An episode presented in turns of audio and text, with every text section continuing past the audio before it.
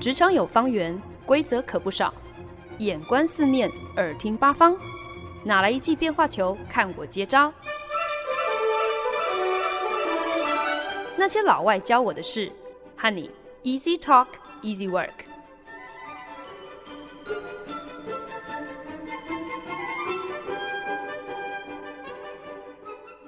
您现在收听的是《那些老外教我的事》，我是节目主持人焕恩。近期呢，在美国传出了越来越多呃接种了两剂疫苗之后仍然感染了新冠肺炎的案例哦，所以呢，政府也就准备要宣布，让呃高风险群的人可以赶快施打第三剂的 booster shot 这个加强针。其实呢，这样子的一个演变，也让不少本来盼着秋天到来，好像就可以畅行无阻，想去哪玩就去哪玩的人，也不得不三思而后行了。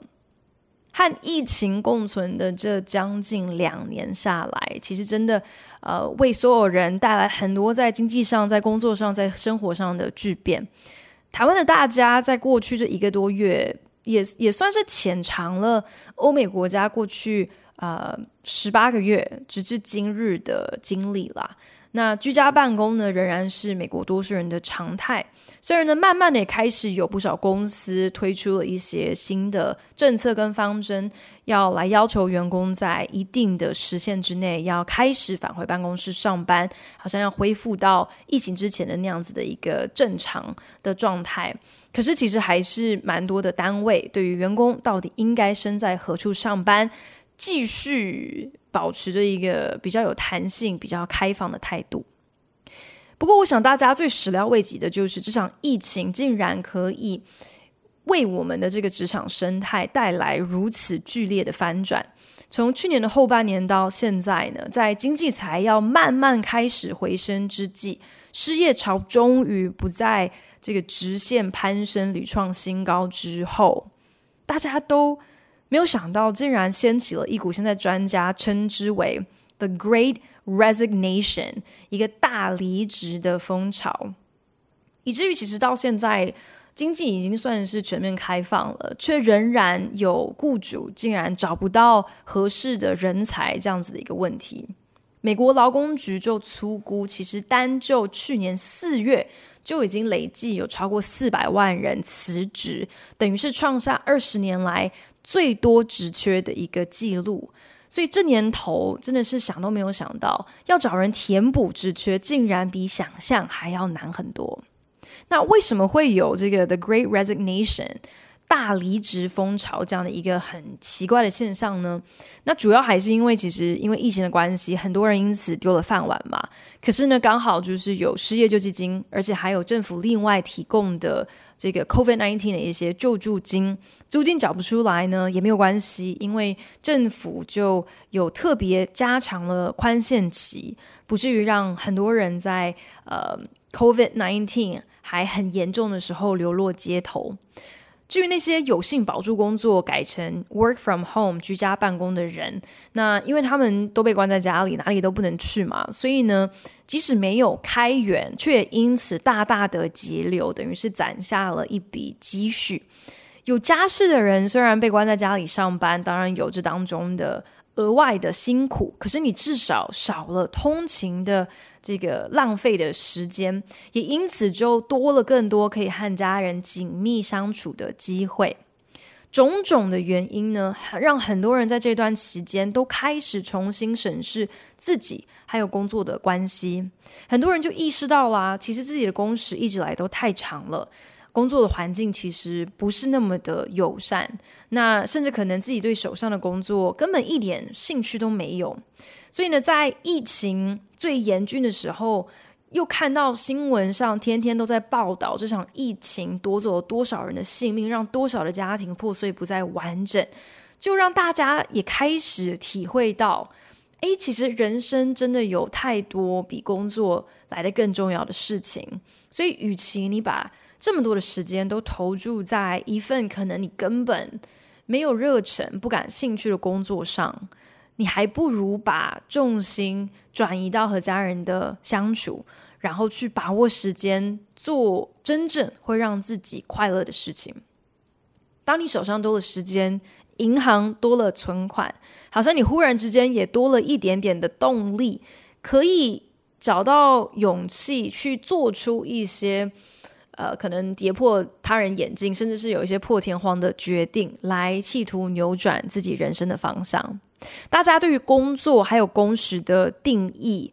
也可以说是托疫情的福吧，就开始有了很多不同的想象。不是所有人都想要继续做一份朝九晚五的工作，也不是所有人都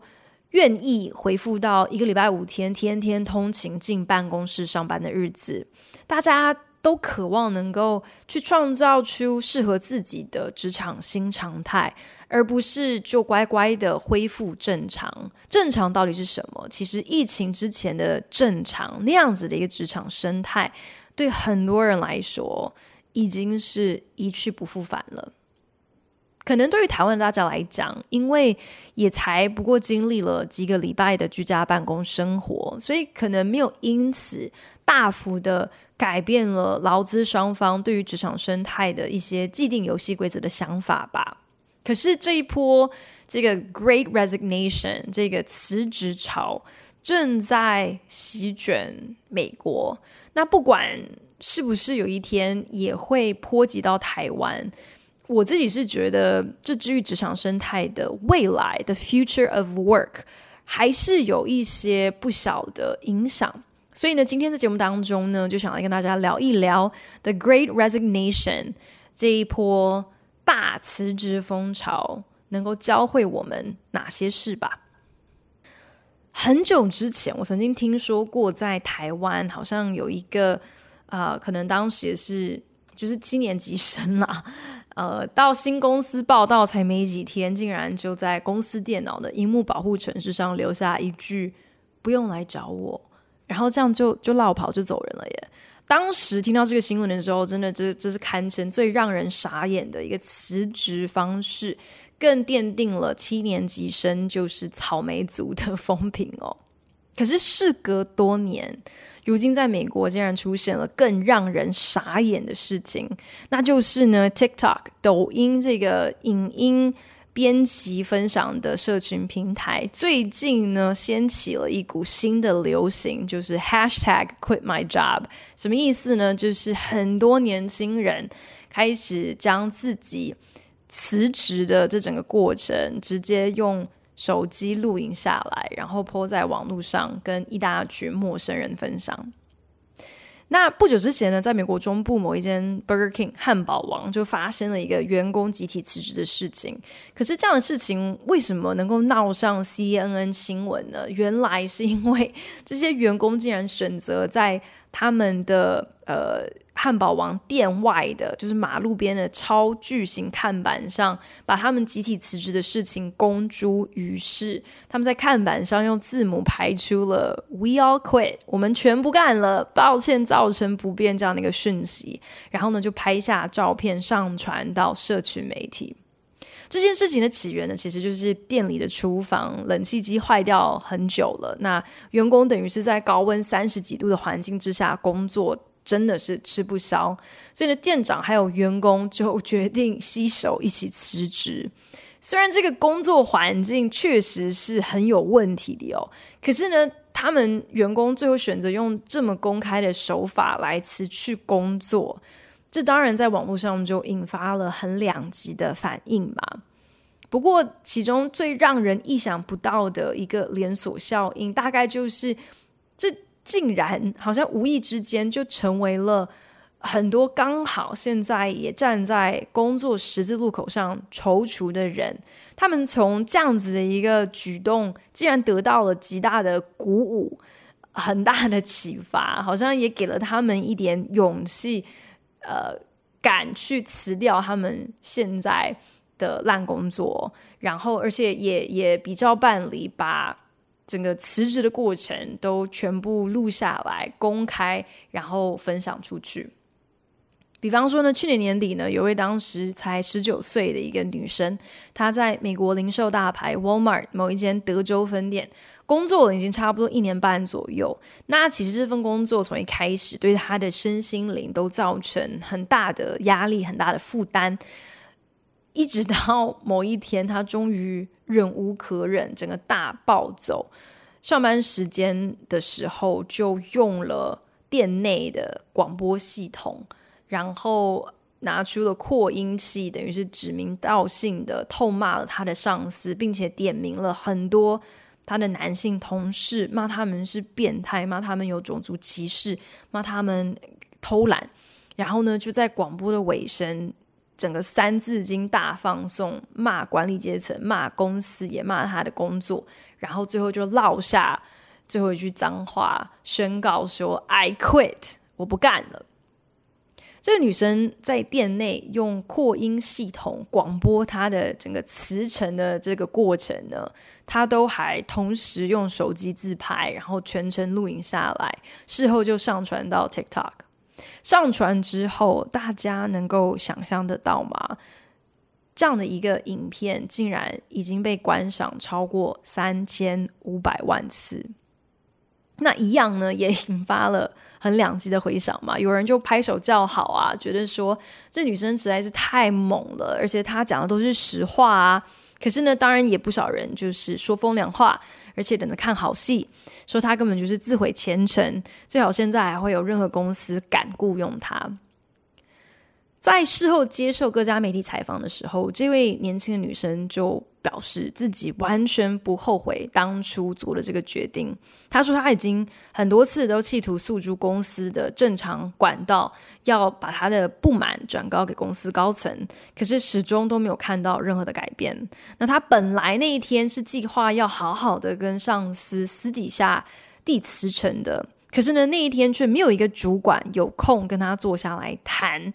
那恰巧呢，他们当天又遇上了有一班卡车送货延误了。这个时候，主管竟然迁怒到员工身上，痛骂在场的人，好像他们应该要为延误的卡车负责一样。所以，这整个事件就彻底的触发了这个女员工在 Walmart。做了一年半，一路以来累积的各种负面的经验跟情绪哦，想到他从到职的第一天一直到现在都不停的在被主管骂，终于来到了一个爆点、爆发点哦，他忍无可忍，才决定要用如此激进的一个方式，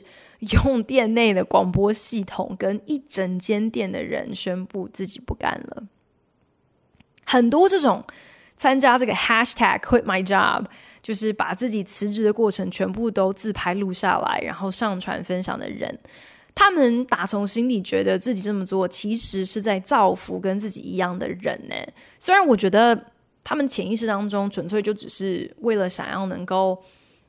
分享一些内容来赚取一些赞，来被关注。可是总而言之，他们就是公开的说法。都是觉得他们希望透过他们公开辞职的影片，可以也启发其他人，甚至可以告诉他们说：“哎，你们并不孤单。”然后希望可以把自己公开辞职的这样的一份勇气，可以分一点出去，给那些现在也觉得受困于他们工作的人，鼓励他们：你们是有出路的，你们也可以跟我一样勇敢的选择辞职。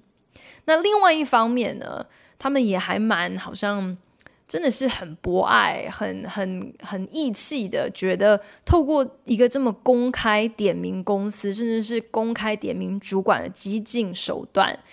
才可以更有效的迫使公司高层来正视旗下员工在前线最真实、可能甚至是最糟糕的一些工作环境、工作条件，说不定就是靠这样子的一个。呃，等于是社会舆论的压力，可以逼着公司就范，来带来一些体制上头的改变。那基本上，至少到目前为止啦，还没有什么公司因为这些 hashtag quit my job 的抖音影片，然后就怎么样子的，呃，大刀阔斧的来改革。可是呢，这些年轻人就是有这样子的一个非常呃绚丽美好的一个。呃，愿景啦，在 The Great Resignation 这一波大辞职的风潮之下，公开你的辞职过程，好像变成是某种很值得分享，甚至是可以说是很值得炫耀的一个事情。我从来都没有想到过往那种好像我们就私底下来递辞呈，反正就是你知主管知就好了，这种低调的辞职态度，竟然也会褪流行，诶，也会被嫌弃是太老派、太保守、太逊的一个做法。拜社群媒体之赐，大家对于不间断更新的内容，这个需求已经高到一个程度，好像好像没有任何东西是不能够公开分享的。反正今天只要是有人会感兴趣的内容，都是好内容。包括在整间波莫尔店里头拿着 PA 广播器宣告自己辞职，也是一个足以赚取上千万人的眼球的好内容。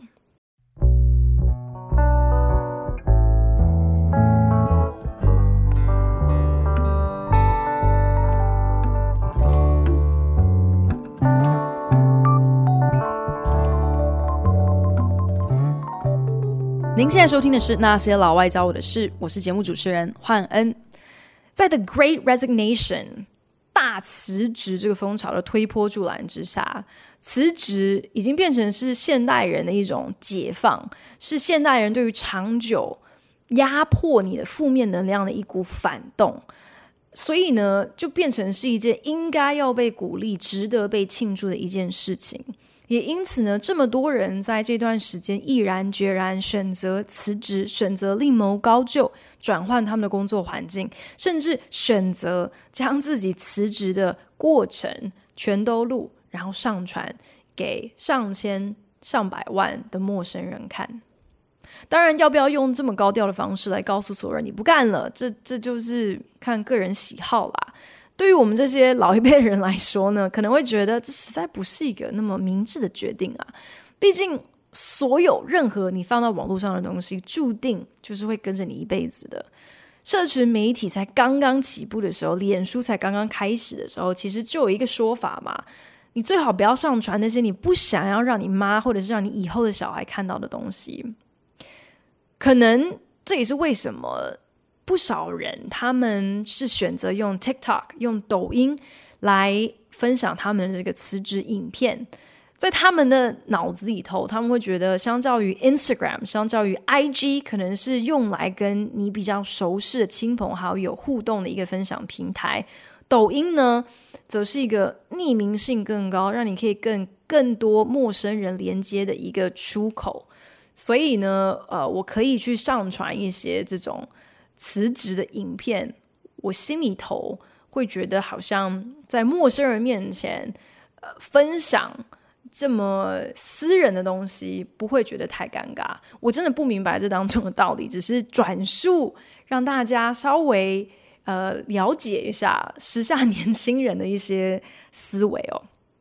那随着各大公司开始公布要求员工重返办公室上班，这一波离职潮恐怕。只会持续蔓延。科技大牌 Apple 苹果在六月的时候呢，就开始逐步开放他们的办公室啦，而且呢，就宣布从九月开始，高层要推出的这个混合工作政策就要正式上路啦。到那个时候呢，所有的员工就一个礼拜要进办公室上班三天。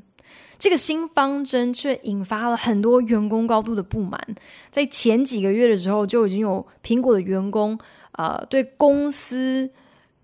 要大家重返办公室的这个政策，强烈的提出抗议。很多人甚至表示自己宁可辞职不干，也不想要配合公司这样子不愿变通的新政策。Google 呢，则是另外一个针对重返办公室上班态度特别强硬的一个科技大厂哦。近期 Google 宣布的新措施，意味着那些坚持继续居家上班的人，将要面临减薪的窘境。在疫情期间呢，不少人他们就还算是，也不能说他们投机啦，只能说他们很灵光吧，就善用了 Work from Home 这样的一个便利性，干脆搬离了物价比较高的城市。去搬到郊区啊，搬到乡下，甚至搬到其他的州，反正都是远距上班嘛。只要有稳定的网络，你人住在哪根本没差。所以，如果你今天本来是任职 Google 纽约办公室的人，你可能在疫情期间呢，为了省钱，在过去一年就搬到了别的州去住了。可是现在公司要招你进办公室上班，你当然会觉得天哪，这不是等于是我要搬回纽约吗？这样又贵又麻烦，你自然不想要配合。所以呢，Google 的因应之道呢，就是好啊，你敬酒不吃，我就请你吃罚酒。既然你现在已经不是住在纽约市了，你住在别的比较便宜的地方，那你也就不需要赚纽约水准的薪水了。Google 就对外表示说，自己向来呢是以每个市场的行情支付相对应的这个薪资哦。所以，既然你人如果并不住在当地的市场，你的薪水理所当然也应该要有所调整，要转而去因应你实际所居住的市场的这整个生活的水平啊，薪资的水准来去做一个。呃，调度如此强硬的政策公布之后呢，不知道是不是也会因此引爆一波 Google 的离职潮哦。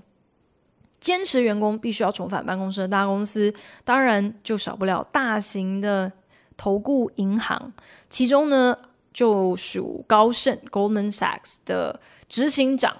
他非常高调的曾经在访问当中表示哦，远距上班。这真的就是紧急时刻的开的一个特例，不应该也不可以成为一种职场常态。按照他们金融产业的需求，还有他们公司培养和训练人才的方式，还有他们平常团队合作的模式，远距上班呢都不是一个长久之计，更不会是他们工作上最有效率的一个方式。不过呢，眼下美国疫情也是一个起起伏伏啦，始终都没有看到显著的好转。所以呢，这些之前好像态度都非常强硬的公司，可能一时半刻呢，也只能暂时顺一下员工的意吧。在短期之内呢，可能都还是必须维持居家上班这样子的一个形式。虽然台湾的疫情相对于世界很多其他地方已经算是控制的非常好了，可是说不定你也在过去这段期间很深刻的感受到疫情之于你对于你的工作、对于你的生活的看法都带来很大的一个冲击，可能以至于你也开始认真在考虑你是不是应该要转职了，又或者你可能作为公司高层。你隐约感觉到底下的员工对于现在的工作环境、工作方式安排开始有一些意见，有一些声音出来了。你察觉到这场疫情确实改变了很多人对于职场生态的想象还有需求，所以你可能也正在苦恼该如何做出一个合适的回应。所以呢，就想要来跟大家分享一些。来自专家的建议吧，让不管是做小喽啰还是高阶主管的你，在面对职场生态以及个人需求的不断进化的过程当中，仍然有一个大概的方向，知道自己不孤单，也比较知道该如何自处。已经历时长达一年半，仍然继续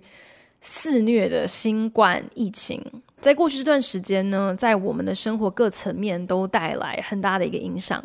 那我们共同经历了不同程度的失去，有些人在过去这段时间失去了至亲，失去了工作，而我们所有人其实也都必须学习告别过往的习以为常，重新培养新的常态。去习惯口罩已然已经就是要成为我们脸的一部分了啦，而国际旅行呢，也已经不再是一件好像那么随心所欲说走就走的一件事情。可是所有的影响当中，最让人意料不到的，我自己觉得应该是这整场疫情对于职场生态的改变。防疫期间的闭关呢，反而让很多人重新盘点自己的人生。那有些当然是迫不得已的。好比被航空公司裁员的机长，那在过去的这段日子，也只能够跨行另谋生计了。去年，当各大航空公司都停飞、大量减班的时候，不少新加坡航空公司的空服员竟然就选择转投入医疗产业，跑去医院担任医院的亲善大使，来协助护士照护病人，也等于是把他们在就是做空服员的这个服务他人的专业跟专长转移到另外一个产业，也算是等于是开发了自己的事业第二春吧。啊、有些人呢，只是终于看清自己过往工作超时，根本从来都没有生活品质可言。那有一位英国籍的机长，在去年丢了开飞机的工作之后，非常出人意料之外的，竟然选择自己创业，开了一间顾问公司，把他在嗯机舱练就多年的经验，变成是一套方式来传授给他的客户，教他们如何在高压下做出正确或是合适的决定，甚至是如何可以嗯、manage stress，可以知道怎么样子来应对一个高压的状态。那开飞机虽然仍然是这位机长呃一直以来从小到大的这个志愿，可是他自己心里也清楚，以前当他仍然是全职机长的时候，他的工时非常的长，而且常常是跟家人分隔两地的。也因此缺席了很多重要的亲子活动。就算今天他有机会可以重回他的飞行的职涯，他也希望可不可以是以一个 part time 一个半职的方式，让他也可以同时兼顾他现在可以在家就完成的这个顾问事业。居家办公的新形态，纵使一开始有很多不方便的地方，可是至终却让大家对工作开始有了不一样的想象。也正因为如此，才引发了所谓的这个 “the Great Resignation” 这一波大离职风潮。至于这股风潮究竟会维持多久，是昙花一现，还是会成为一种呃延伸？继续蔓延的趋势，它是不是有一些区域性的差别？是不是欧美国家的影响会比亚洲来得更严重？或者是它可能是有些产业性的差别？当初早期其实是从餐饮业的服务人员，他们最先呃带着大家。呃，出走开始这一波离职潮哦，又或者会不会因为这个的 Great Resignation 彻底颠覆了职场人力供给还有需求的这个权力关系，好像变成是劳方更多的主导权，更可以来挑选自己究竟是想要替哪一间公司效力。其实这些都仍然是各个学者专家在持续观察的。对很多人来讲呢，因为这场疫情。他们不得不，或者是终于找到了勇气跟动力，去按下那个重新开机的按钮。根据微软近期的一份全球问卷，呃的结果指出，这个 global workforce 这个全球劳动市场有超过百分之四十的人表示，他们预计他们会在今年提出辞呈。那有多少人真的会说到做到？这当然也只能够继续看下去。可是由此可知，其实呢，对很多人来讲，过去这一年到两年的时间，真的让他们在职场上、在工作上头有很多的反省，很多不一样的想法。那求新求变本来就不见得都是一件坏事嘛。特别如果说你现在的工作真的非常不适合你，或者是工作真的时数超长、压力超大。根本就是要你用命来换的话，那当然应该要赶快跳槽喽。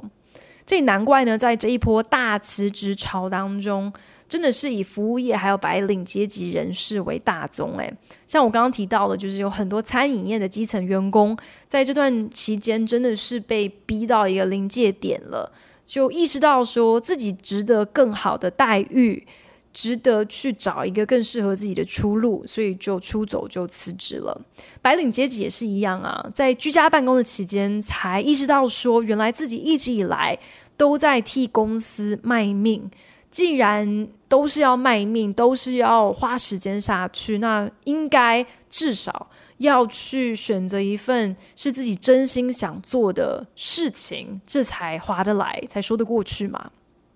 那当然，很多这种。呃，顾问专家也特别叮咛哦，理想情况呢，当然最好你应该是要在下一份工作已经有着落之后再辞职也不迟。可是毕竟你不可能永远都遇上很理想的情况嘛，有的时候被逼急了，可能就是选择裸辞，在还不知道呃下一份工作在哪的时候，就已经先先不干了。那好在疫情这段期间呢，工作和工作之间会出现一些空窗期。也是算蛮正常的一件事情啦。只要到时候面试的时候，你有一番说辞可以解释得清，一切都好谈。比方说，你可以说：“哎，自己其实当初就是希望能够百分之百投入去找一份真正适合自己的工作之类的话。”然后呢，专家就建议这时候应该要很不着痕迹的就接着说：“这也就是为什么自己对于现在你正在面试这份工作有这么大的一个热忱哦。”那。这样子的一个方式，你也就可以解释得清。可是辞职容易，真正难的还是要扪心自问一下，自己真正要的是什么？自己感兴趣的工作，呃，感兴趣的产业又是什么？你期待的待遇，你觉得你真的值得什么样子的待遇？那这些问题呢？其实如果你不花一点时间去内自省，事先去做一些规划。到最后呢，你就真的也只会是从一份烂工作跳到下一份还是不适合自己的烂工作。这么多人一口气都辞职了，这当然也意味着有一大群人同时也都在找头路嘛。所以要如何来包装自己的技能、自己的经历、自己的硬实力还有软实力，要如何去铺天盖地的搜寻合适自己的工作机会，这些也都。必须你要有一个心理准备，你都必须要花上更多的心思、更多的时间，你才可能得到让自己真正满意的结果。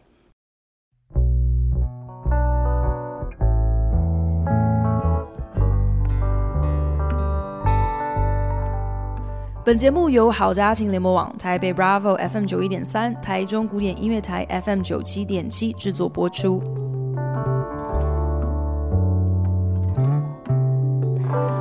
台湾人在三级警戒的时候呢，我身边认识的亲朋好友，对于必须在家上班，每一个人都是苦不堪言的。特别是那些家里还有小孩要顾的，更是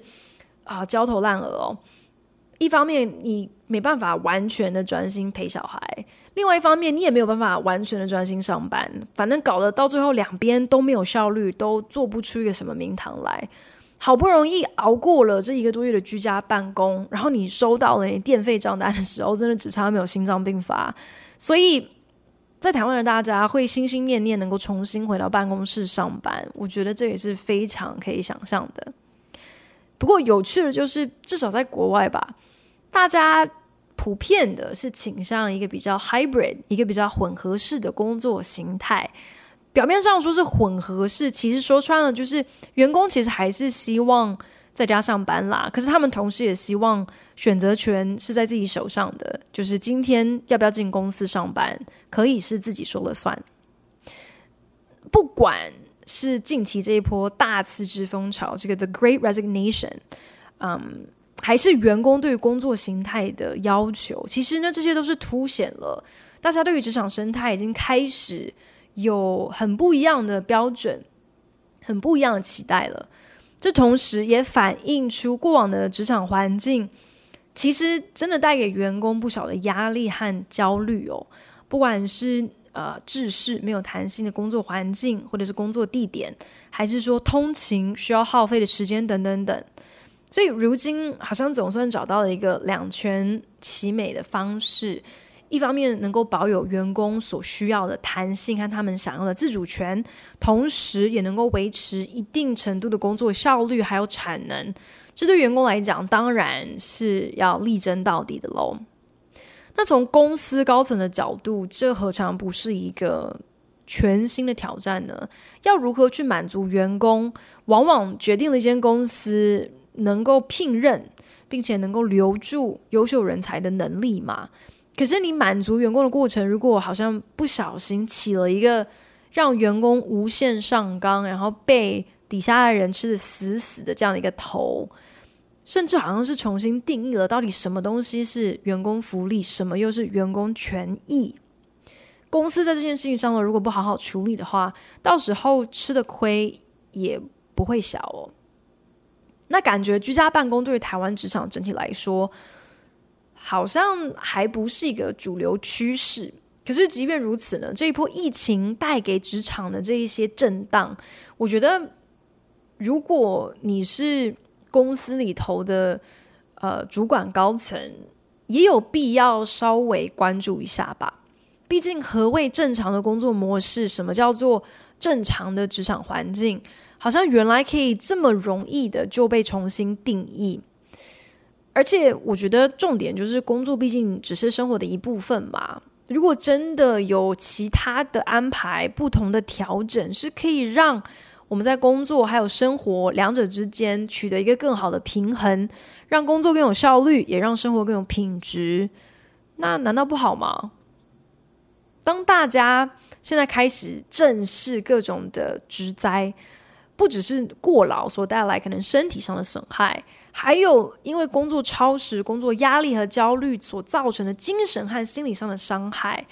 这其实呢，呃，越来越多人越注意这件事情，也代表说，其实资方多了一个机会，可以来向员工展现一些诚意，来表表示一些善意，表示说，啊、你们的辛苦，你们为公司的付出，我们资方是都。很心知肚明的，也都看在眼里的。比方说，在美国就有不少公司在疫情之后呢，就更加强调员工必须要适时的休假，开始会顾及到员工的身心灵的健康，特别是居家上班这样的一个状态，又很容易让工作和生活的分野变得模糊。你接连开会工作，有的时候你就根本没有所谓的下班时间哦，反正就是有时间就一路一路开会工作下去。再加上现在又不能够随心所欲的去旅游，所以好像连假都都不用请了。这样子的情况，员工反而更容易心力交瘁哦。所以甚至还有公司就干脆直接大放送，替员工追加一整个礼拜的强制有薪假期，希望员工可以。利用这个这段时间，好好的去充电，好好的去休息，回过头来才可以在工作上头有所表现。那在这边呢，我不是要鼓励所有公司老板，好像都应该要增加员工的年假。可是你你趁着员工对于这个工作的期待还有想象开始有一些些变化的时候，公司趁机多展现、示出一些善意。去表示说，员工的这些辛苦，我们都有看在眼里。这其实有点像是公司在替自己存取一点呃声望，或者是一点跟员工之间的这个信用，表现出来说，我们是一间懂得惜才的公司。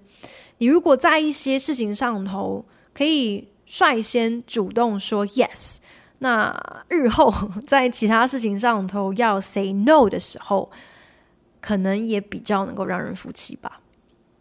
我们公司说起来也还算蛮干脆的啦，就是趁着这一波疫情呢，好像大家对于 work from home 也都还蛮得心应手的，就顺势脱手我们之前总计十一层楼高的办公室，改搬入另外一栋楼。那跟等于是跟我们有有一间姐妹公司变成了邻居。可是呢，这一个乔迁。我们公司竟然只租下了两层楼，哎，想想看，从十一层楼的大楼变成只只租下两层楼，光是房租就不知道省下了多少费用。所以呢，对于未来的工作模式，尽管高层还没有给予很明确的指示，可是很明显的，从前那种天天进办公室的工作形态肯定不再适用了，因为我们根本没有足够的空间容纳所有人都百分之百重返办公室上班。我在想，这可能也是公司从善如流、顺应民意，还有时下趋势的一个决定。可是从中受惠的，当然不只是基层喽啰而已喽。我自己是觉得，其实最不想重新回办公室上班的，应该是那些在疫情期间都已经逃去什么他们的滨海别墅、是山林小屋的高阶主管吧。所以这样子的一个安排，等于是皆大欢喜。不想回来上班的人就不用回办公室上班。今天跟大家分享了《The Great Resignation》，并不是要鼓励大家也一起来响应，卷起袖子，大家一起递辞呈。其实是有一点老人的，一方面想要表示，就是我对于这个 hashtag quit my job 这个时下新趋势，就是年轻人在社群媒体公开自己辞职的呃全记录这样的一个行为，感到非常不以为然哦。那同时呢，也就是想到说，如果这一波大辞职的风潮能够教会我们什么事情，我觉得大概就是在提醒我们。那些肉眼看不到的职灾，我们真的也千万不能够忽视。不管我们在工作上有多强的抗压性，时不时应该要来盘点一下自己跟工作的关系是不是健康的，自己费尽大半时间、拼了命的重心，到底是不是值得的？又需不需要重新调整、重新校正呢？